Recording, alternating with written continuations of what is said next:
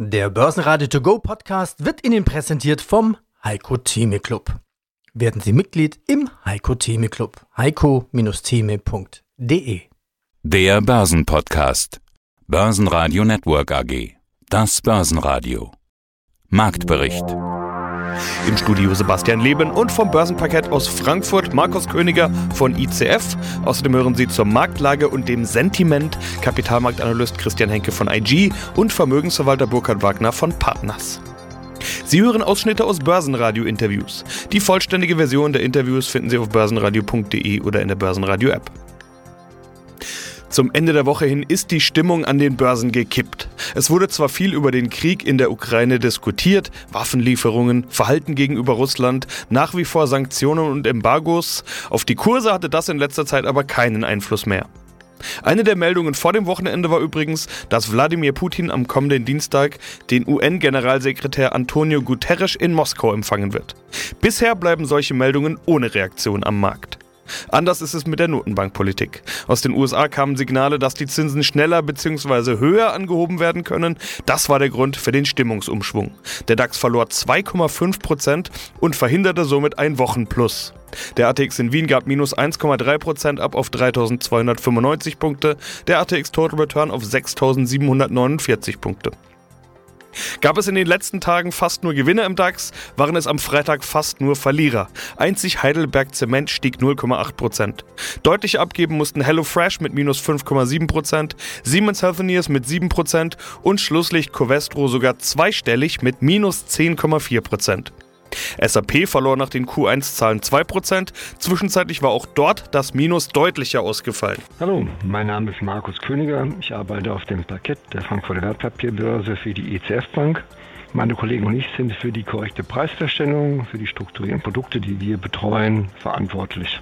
Und es gibt eine ganze Menge an Dingen, die man besprechen könnte, wenn wir über den Markt sprechen. Vieles beschäftigt den Markt. Russlands Krieg in der Ukraine, Sanktionen, vielleicht sogar ein Energieembargo, noch immer Pandemie, Lockdowns in China, Stichwort Lieferketten, Inflation, vor allem steigende Energiekosten, vielleicht sogar Rezession oder Stagflation, Notenbankpolitik, steigende Zinsen und und und. Also man könnte meinen, die Börse hätte momentan richtig zu kämpfen. Aktuell stattdessen war in dieser Woche ganz schön viel Grün zu sehen. Markus, was ist da los gerade an der Börse? Sieht nach Kaufstimmung aus. Ja, das hast du ja alle schon gesagt. Jetzt weiß keiner, was ich sagen soll. Ne? Aber in der Tat, wenn man mal jetzt den DAX betrachtet, der war ja am Anfang der Woche, also aktuell ist am Freitag sind wir 200 Punkte fester, hat sich eigentlich die Woche über schön nach oben gehangelt. War natürlich auch eine verkürzte Woche. Teilweise auch vielleicht Rückenwind von den USA, dass wir da mitgezogen sind ist dann aber auch eigentlich gar nicht mal so schlechte Aussichten. Gold sind wir ein bisschen weiter runtergekommen. Da waren ja fast mal auf 2000 US-Dollar Anfang der Woche und jetzt sind wir ein bisschen wieder drunter, nur 1953. Was hatten wir noch gehabt? Hier äh, war noch US-Dollar oder Euro-US-Dollar. Da war es im Tief Anfang der Woche auch bei, was war es, 1,073 und, und dann war es hoch wieder bis 1,0, fast 1,094 oder über 9,4 war es, aber aktuell wieder bei 1,08. Ja, und Öl hat sich auch kaum, was heißt jetzt kaum bewegt, kann man nicht sagen. Da waren ja letzte Woche mal unter 100, aber jetzt aktuell wieder bei 102 oder knapp 103. US-Dollar den Barrel. Apropos Kaufstimmung, du bringst mir immer die Most Actives mit, also die meist ja. gehandelten Produkte und die Top Underlyings. Da ja. ist der DAX ganz vorne mit dabei. Ich sehe DAX als Top Underlying und ich sehe eine ganze Menge Produkte auf den DAX, eine ganze Menge Turbos, die du mir da mitgebracht hast. Also was habt ihr mit dem DAX gemacht diese Woche? Insgesamt waren jetzt nicht so viele, ähm, na, war das Interesse nicht so stark auf Einzelwerte. Und es war auch, das Volumen war jetzt also auch überschaulich, sagen wir es mal so. Und das, das, dann kommt dann immer meistens raus, dass die, ich sage mal so, die Anleger wissen nicht, was sie machen sollen ungefähr, ja. Das heißt, sie wollen sich nicht festlegen direkt auf einen Wert. Und da ist halt, äh, sind viele DAX-Papiere gehandelt worden. Insgesamt kann man aber sagen, dass das auch wie die mal zuvor eigentlich ein ausgeglichenes Bild ist, obwohl hier ein bisschen mehr Übergang auch zu Putz ist, also wo man sieht, dass die Anleger, wenn man so die Käufe und Verkäufe jetzt mal gegenüberstellt, dass die sich eher so auf fallende Kurse, sagen wir mal, positionieren. Ja, weil ich hier mehr Verkäufe sehe oder Käufe in Putz. Ja. Und da ist eine klare Positionierung eben, dass der Anleger da eher glaubt, dass es nach unten geht, bevor es nach oben geht. Ja. Guten Tag, meine Damen und Herren. Mein Name ist Christian Henke. Ich bin Senior Market Analyst bei IG in Frankfurt. Die ganze Woche über schienen die Anleger eher in Kauflaune zu sein. Jetzt zu Wochenschluss, wir sprechen gerade Freitagnachmittag, sind die Börsen etwas rückläufig. Gängigerweise nennt man Zinssorgen als Grund. Äh, die Woche über waren Negativmeldungen, vor allen Dingen von Kriegsseite, aber gar nicht mehr so furchterregend für den Markt. Christian, wie schätzt du das ein? Wie weit nehmen Anleger momentan Faktoren von außen überhaupt wahr? Stichwort Sentiment. Der Krieg scheint ja inzwischen keine Rolle mehr zu spielen, da haben wir uns irgendwie dran gewöhnt. Ja, äh, Sebastian, das ist äh, ganz einfach so. Das ist wahrscheinlich auch in der menschlichen Natur äh, begründet.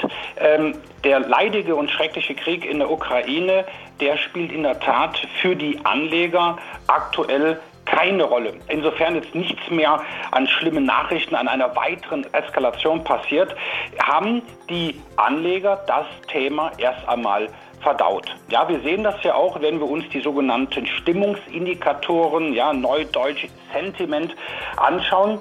Die Angst ist gewichen. Ja, das heißt also, die Anleger haben vor den Belastungsfaktoren, die uns in den letzten Wochen und Monaten ja ständig bewegt haben, also Ukraine-Krieg, aber auch die Zinswende, die haben jetzt äh, letztendlich erstmal ihren Schrecken verloren.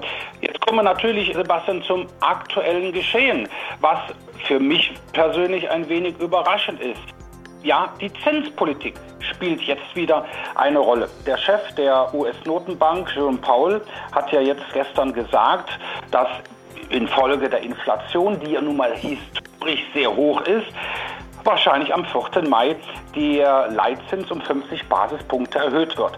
So, das ist vor Wochen wäre das natürlich schon auch eine sehr massive schlechte Nachricht gewesen. Ist es, wie wir auch jetzt am Freitag sehen, auch, aber letztendlich ein wenig überraschend, weil gerade dieser Zinsschritt für den 4. Mai, da trifft sich die US-Notenbank. Naja, das ist im Grunde eigentlich ein alter Hut, das ist bekannt.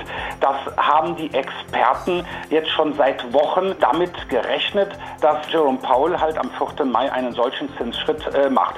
Letztendlich sehen wir aber in der Tat, die Anleger reagieren, was den Ukraine-Krieg angeht, nicht mehr sehr, muss ich sagen, sensibel. Das ist jetzt im Grunde schon verdaut, auch wenn es wirklich weiterhin sehr schrecklich ist in der Ukraine. Die Zinswende, das ist jetzt noch mal so ein bisschen zurückgekommen.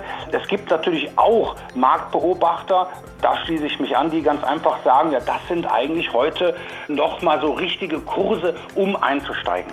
Die Frage ist, wo soll man einsteigen? Denn bei den einzelnen Unternehmen, da sieht man ja, dass da sehr wohl auf den Krieg reagiert wird. Also die Firmen selbst. Rückzug aus Russland für die meisten, wenn auch nicht alle. Äh, zum Teil recht hohe Abschreibungen. Auch das ist ein Thema, was man jetzt während der Berichtssaison hier und da sogar jetzt schon gesehen hat, obwohl die Berichtssaison erst losgeht. Äh, wie sehr könnte dieser Krieg die Wirtschaft und damit auch die Unternehmen direkt treffen? Ja gut, das ist, glaube ich, ein weitaus wichtigeres oder interessanteres Thema.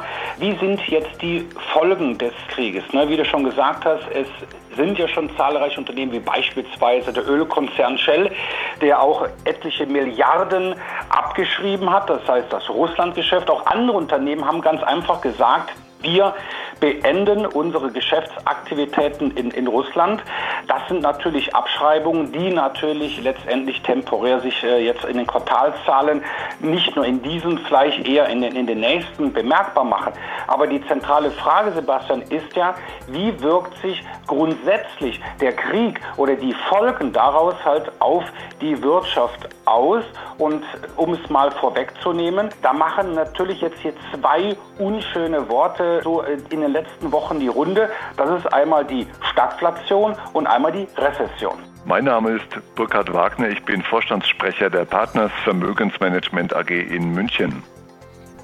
Herr Wagner, wir sprechen gerade recht spontan über den Markt und da muss man erstmal ein bisschen die Gedanken ordnen. Wir hatten eine Woche mit viel steigenden Kursen, obwohl wir ja eigentlich eine ganze Menge Negativmeldungen haben. Okay, jetzt zum Schluss der Woche werden die Kurse wieder ein bisschen abgebaut. Normale Volatilität würde ich mal sagen, sind wir ja fast gar nicht mehr gewöhnt in den letzten Wochen, aber dann doch. Worauf ich hinaus will, sind die positiven Kurse, die wir diese Woche hatten. Und zwar fast durch und durch. Es gab Tage, da gab es kaum Verlierer im DAX. Woher kommt dieses positive Sentiment? Ja, das dürfte primär von den Quartalszahlen herkommen natürlich, ja, die teilweise bei einzelnen Unternehmen doch überraschend gut waren. Gab so drei, vier Unternehmensmeldungen, die waren doch Tuschur durch äh, etwas besser als generell vom Markt erwartet und das hat ein bisschen stabilisiert und natürlich auch irgendwo weiterhin fehlende Negativnachrichten irgendwie vom Markt her. Also das Thema Ukraine war relativ, relativ ruhig. Leider muss man sich da schon an die Dinge gewöhnen, die da jeden Abend auf einen niederprasseln. Aber auch da gab es jetzt keine extremen Themen, die den Markt jetzt für uns verunsichert hatten. Also denke ich mal, dass das wahrscheinlich der wichtigste Grund sein dürfte, dass es hier jetzt nicht genügend Negativfaktoren gab, was natürlich gestern in Amerika durch Herrn Paul von der FED für den heutigen Tag schon nochmal in die Wege geleitet wurde. Jetzt haben Sie gesagt, an den Ukraine-Krieg hat man sich so ein bisschen gewöhnt. Muss man ja leider so sagen. Also die Börse, die schaut auf die nackten Zahlen, die zählt keine toten Soldaten, die zählt keine toten Zivilisten, die schaut allerhöchstens, wie es denn die Firmen direkt trifft. Und da haben wir die Berichtssaison, bei denen bisher einige gesagt haben, uns trifft es bisher gar nicht so sehr. Aber das scheint ja offenbar auszureichen, um die Kurse wieder steigen zu lassen. Es gab vor einigen Wochen eine Zeit, da hat man mit großer Angst in Richtung Russland, Ukraine geschaut. Ist da tatsächlich schon sowas wie ein Abnutzungseffekt? Haben wir uns daran gewöhnt, so schwierig wie es ist, dieses Wort in dem Zusammenhang zu verwenden? Ja, ja, es verbietet sich förmlich eigentlich, aber generell, glaube ich, ist es auch noch nicht abgenutzt in diesem Zusammenhang. Zeigt das heutige Thema rund um SAP.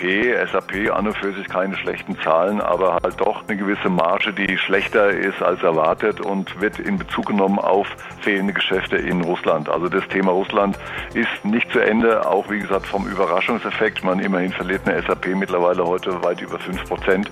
Das ist eigentlich für Deutschlands größte Software-Schmiede schon eine ordentliche Hausnummer. Also deswegen bester Beweis, das ist noch nicht ganz abgefrühstückt.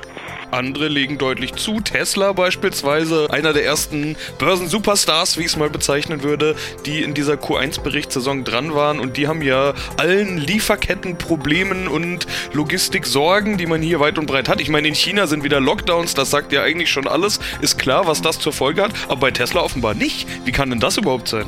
Ja gut, die Lockdowns in, in China betreffen auch schon Tesla und auch andere Hersteller. Sagen wir mal, Firmen, die dort Produkte beziehen aus, aus China. Nur den richtigen Lockdown in Shenzhen, der läuft, glaube ich, meine ich, meine ich mich zu erinnern, eigentlich zuerst seit Anfang des Monats oder Ende des letzten Monats. Sprich, das kommt eigentlich in den jetzigen Zahlen, die das erste Quartal betreffen, jetzt noch gar nicht so richtig zum Ausdruck. Also hier besteht schon noch auch weiterhin negatives Korrekturpotenzial, dass einfach Themen, die jetzt erst noch kommentiert werden in den nächsten Tagen und Wochen mit den Berichten, mit den Hauptversammlungen, Versammlungen dann eher schon noch negatives Potenzial in sich beinhalten.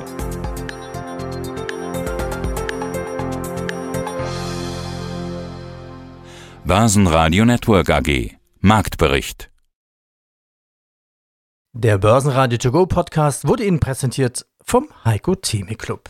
Werden Sie Mitglied im Heiko Theme Club. heiko-theme.de